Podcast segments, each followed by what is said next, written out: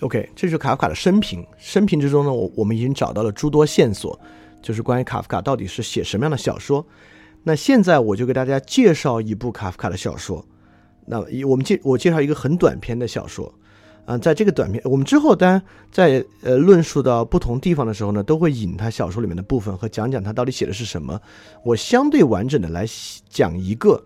那通过讲这个小说呢，我们来看看卡夫卡小说是什么样的。但我十分希望在今天听之前，你们真的都读过一些，因为卡夫卡是短篇，它的长篇也不多，就短中篇其实很容易读。呃，我大致来说一下卡夫卡这个小说《判决》。判决的开始是一个成功的零售商人，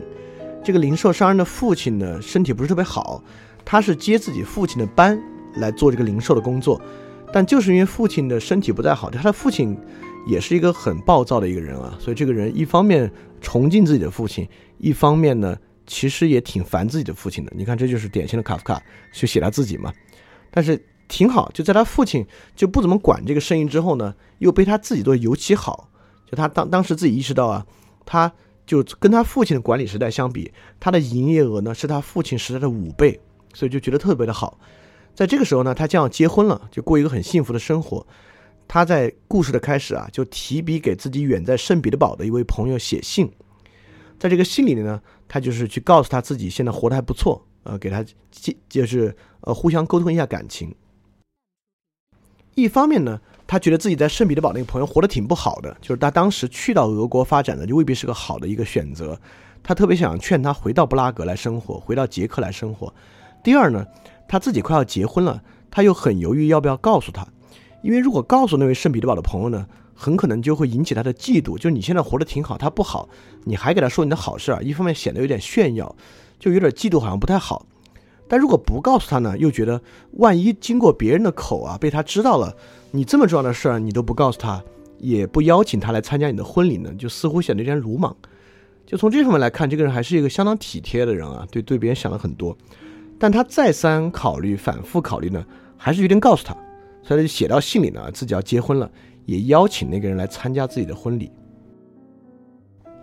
然后写完之后呢，他就把这个装到信封里。呃，我忘记了是下楼还是回家了，反正反正就是呃有一个地点上的转变，就看到自己的父亲坐在那儿。他的父亲就问他干什么呀？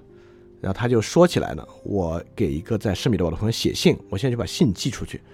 他爸说：“你骗我吧，你根本没有一个圣彼得堡的朋友，你这是胡说八道。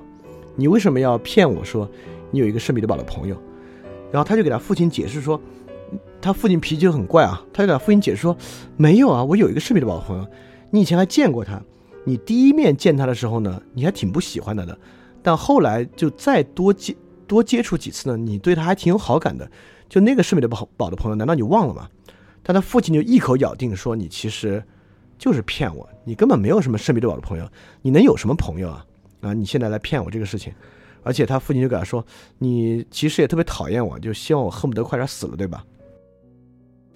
那他现在当然好意给他爸解释说：“不是啊，就是我还盼着你能够赶快好起来呢。就这个生意呢，没你肯定不行，就没有你的话呢，这个生意肯定做不好。所以说，你呢，你如果能够快点好起来呢，我们就一起把这个生意做得更好。”那说着呢，他就搀自己的父亲回到房间躺下休息，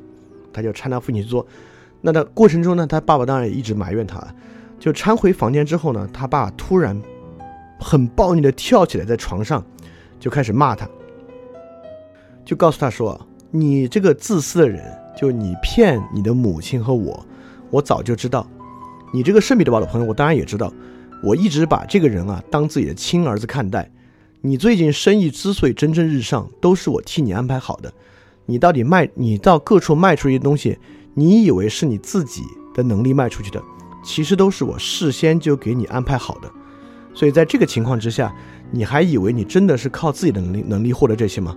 也就是说，我跟那个赤米堡的人啊，我们俩早就一直在很亲密的通信了，所以你的这些情况啊，你跟我们两个说这些东西，我们两个都知道。也就是说，你如何在这中间不喜欢你的父亲，而又在那边认为你过得比他好，这种事情我们俩都知道。他看我给他写的信，比看你给他写的信要看得认真的多。其实我们才有真正很深的感情。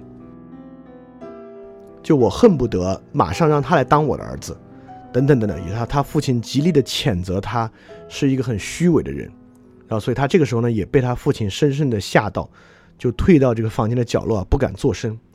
最后呢，这个点题啊，什么叫判决？所以他父亲觉得他下了个判决，就说你这样的人，这么虚伪的一个人，就应该溺死。所以这个人深受父亲震撼，夺门而出，下楼出门，走到桥边，把自己吊到桥上，说：“爸爸妈妈，我曾经是爱过你们的。”然后撒手就跳进河里溺死了，就是这么一个故事。就这个故事你读的时候，当然我这么复述出来呢，那不到卡夫不到卡夫卡小说的百分之一。哎，非常非常感谢啊，群里有同学把这个小说的文本贴出来了，嗯，相当相当短，呃，很短很短的一个短篇小说，你们可以看一下。这个小说呢，读起来相当令人震撼。就那天我看完之后，难受了好久，就觉得相当相当震撼。就故事到后面，当然我这么说算剧透了。当然你再去看呢，依然依然会很震撼啊！这故事在后段急转直下，从一个看起来很理性、很寻常的一个暴虐父亲的故事，走向了一个相当荒诞、相当疯狂的一个故事，一个父亲对孩子的判决。而透过这个小说，我恰恰要说里面几点很重要的东西。第一，这篇小说呢，呃，是非常有代表性的卡夫卡的风格，包含了痛苦，包含了死亡。包含了宗教性的判罚，就是罪，呃，罪的问题。当然，刚才我们讲的一个暴虐的父亲，嗯，官僚体系，就是这个销售啊，就他们做这个贸易的工销售工作，在里面都有所涉及。但这里面还有一个其实挺重要的一点啊，就是这里面看起来这个小说主人公，就最后去桥边给自己溺死的那一位，看起来温文尔雅，最开始你都觉得呢，他是一个相当相当棒的人。但他后来溺死自己呢？你也能理解，因为他看起来相当虚伪。父亲也一样，父亲作为里面蛮不讲理、非常蛮横、出言不逊的这么一个角色呢，你觉得相当可恨。因为在最开始，这个孩子啊看起来真是相当的照顾他，他这么出言不逊，这么不理解，就在屋里跟个疯子一样突然跳起来，看着相当的荒谬。但同时呢，你去想想这个情况呢，也相当能够理解。因为这小说最开始就说出了，这个孩子其实就是不喜欢他爸爸，还觉得他爸爸离开之后还挺好，自己做的也挺好。所以说我这里还不是简单的讲啊，在卡夫卡的小说里面没有明确的好人坏人，完全不是这一点。你看，呃，我这里恰恰就要说出卡夫卡小说特别重要的特点了。我们现在有一些电影啊，我们觉得电影挺，哎呀，这个电影好深刻啊。我们都会有一个说法，就是这个电影里面呢，没有绝对的好人，也没有绝对的坏人。那么现代的电影如何展现没有绝对的好人，也没有绝对的坏人呢？特别是什么叫没有绝对的坏人？其实大概就是说，这个坏人为什么变坏呢？是有理由的。就例如一个坏人为什么变坏呢？是因为他的老婆孩子曾经当着人的面被杀掉了，所以他之后呢就走上了以暴制暴这个路，成为了一个。很暴虐的人了，大概是这么一个故事。我们大家觉得，哎呦，好深刻。那或者怎么叫一个好人不是绝对的好呢？我们大概就是展现这个人身上是有一个毛病的，比如说他吸毒，呃，比如说他对女人不忠，但同时呢，他又相当的呃强力啊。我们大概都这么说，我们大概都是这样去展示什么叫不是绝对的好，绝对的坏。但在卡夫卡的小说里面，可不是这样。在卡夫卡的小说里面，我们大概可以看出。似乎这里面任何人的任何一个行为都是好坏参半的，也就是说，并不像我们现在塑造一个没有那么好的好人，他在做一些洁白无瑕的事情，又在做一些绝对龌龊的事情。但在卡夫卡的小说里面，似乎没有任何一个行为是绝好或绝坏的。当然，这里面我我又必须提示啊，你很可能会马上进入一种非常相对主义的观点。对呀，现在就是这样啊。没有什么东西是一定好或一定坏的，它都是有点好有点坏的。你一定要知道，我们之前批判过这个观点，批判过好多好多次了。就在百分之九十九的情况之下呢，这都是陈词滥调，这就是相对主义的陈词滥调，就认为没有绝对真理，没有绝对的好坏，所有好坏都要放在某种条件之下的区分，不是。在卡夫卡的小说里面，他没有绝对的好坏，绝不是由于某种特殊的条件之下他没有绝对的好坏。卡夫卡就是写出了这种矛盾性。卡夫卡所展现的矛盾性，与我们平时陈词滥调那种事情没有绝对好坏，要放在具体条件下面去看，完全不是一样的。也就是说，卡夫卡真正找到了好坏之间矛盾的部分。而这一点，如果你要真正从理性上去理解它，当然，你你你你也许不必一定从理性上理解它，但如果你要从理性上理解它呢，就是福柯，呃，什么福柯，就是尼采。我我我我我之前为什么经常把福柯和尼采说混啊？虽然他们有很强烈的这个延续关系啊，就是尼采在《道德谱系》里面说，道德原初的动力，也就是贵族如何定义自己为道德，以及平民如何定义反贵族的为道德的过程。在这个动力之中呢，由于它的二元属性，它本来就是好坏参半的。如果你要是理性的去理解好坏参半，真正的好坏参半是什么？就是尼采对于道德的重估和对于道德的阐述，能看出这一点。所以说，这就是卡夫卡小说的很典型的一个代表作，一个很典型的特点，非常的荒谬，非常的荒唐。故事里面呢，呃，人的行动呢，都超出我们的认识，有非常荒唐的反应。但在这种荒唐的反应之中呢，恰恰揭示出某种模糊的特征。卡夫卡总是能很厉害的一笔写出那个中间地带，这是最厉害、最厉害的一点。就卡夫卡的小说都是笼罩在某种悲观的灰色的之下，灰色之中人的反应与人的动作几乎都是荒唐、极其荒唐、极其荒谬的，但一写就把那个中间地带写出来了，所以是相当相当厉害的。那通通过刚才那故事，我们也能发现啊，特别是最后他被他爸爸突然判决他应该溺死。他自己就就出去走啊，桥上跳水溺死了。这个东西，当然，它跟现实主义最大区别就是，就是现实主义情况之下呢，我们可能经常去，呃，也也不是我们，就很多人在平时跟别人发生争执的时候呢，会说你该死，你这种人呢就该死。但在现实中呢，绝对没有人在这个情况之下，因为别人说我该死呢，有真的去死。但也不是，我突然想到，我突然想到有一个。很要紧的文本啊，一个人类学的文本，就研究中国农村自杀现象的，叫《浮生取义》。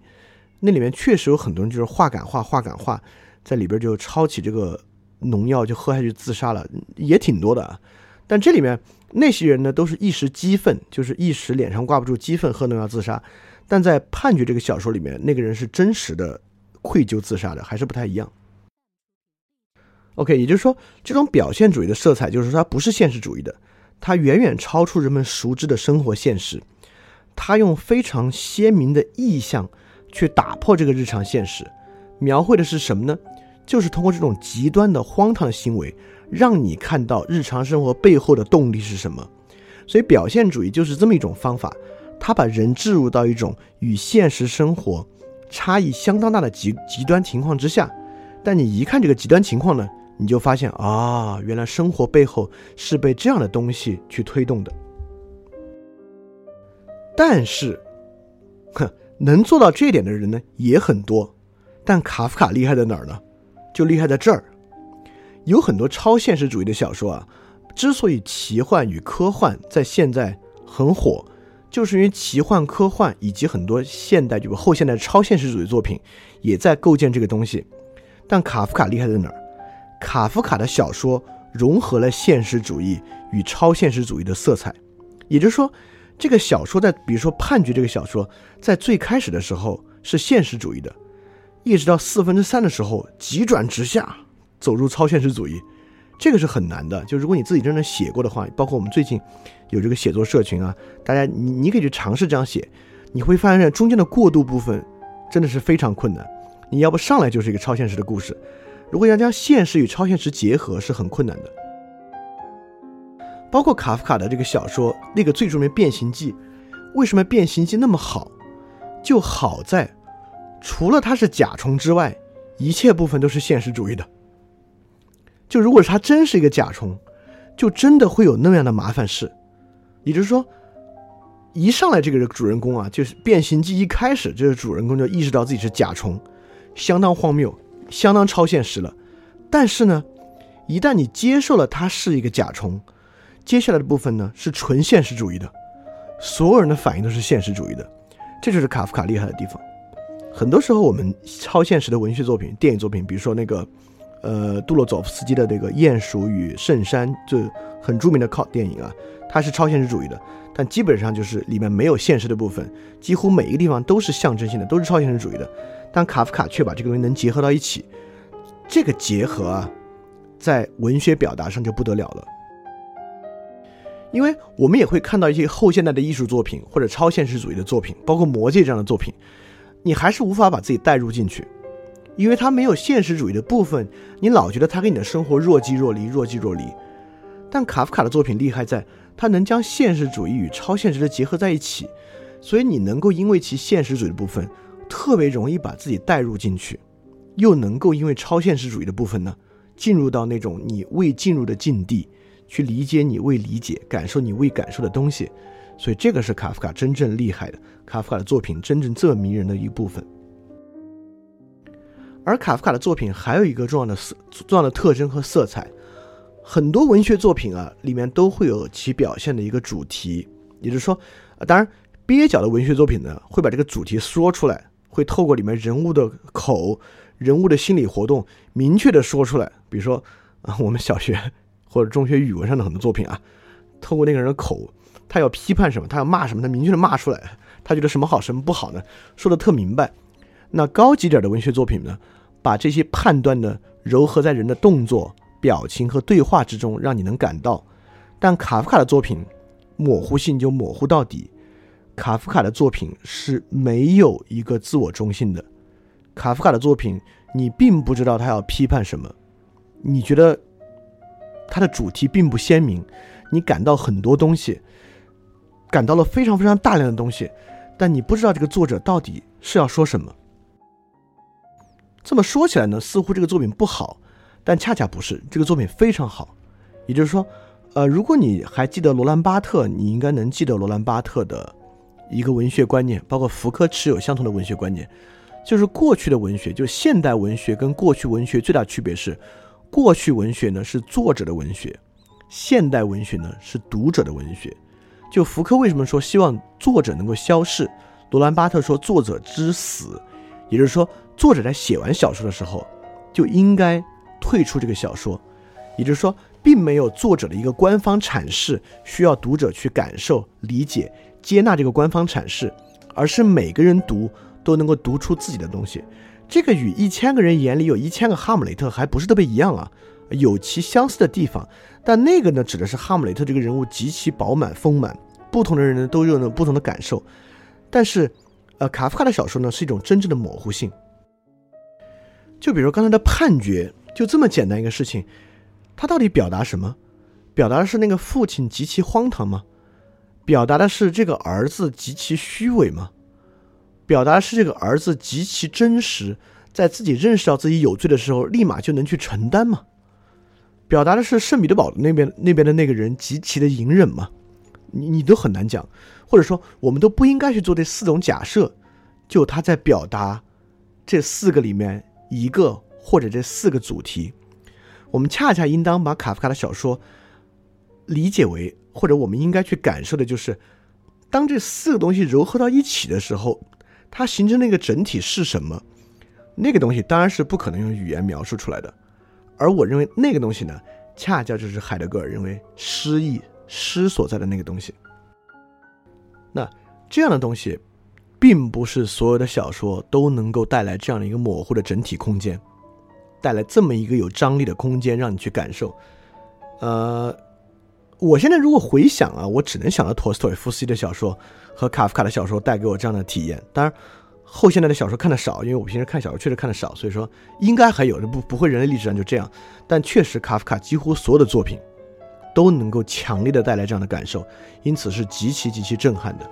OK。那这是我们对卡夫卡小说，我们拿判决出来举一个例子，说出了其中几层深意以及它的特点。我们可以说的更细一点，就是卡夫卡在描述什么样的东西。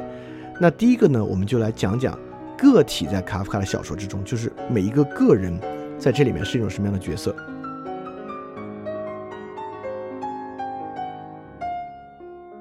非常感谢你收听本节目。如果希望每周一加入微信群，跟我们一起学习、提出问题、看到每次分享的 keynote，可以微信添加“想借 Joy Share”，想借的拼音 x i n g j i e Joyshare j o y s h a r e，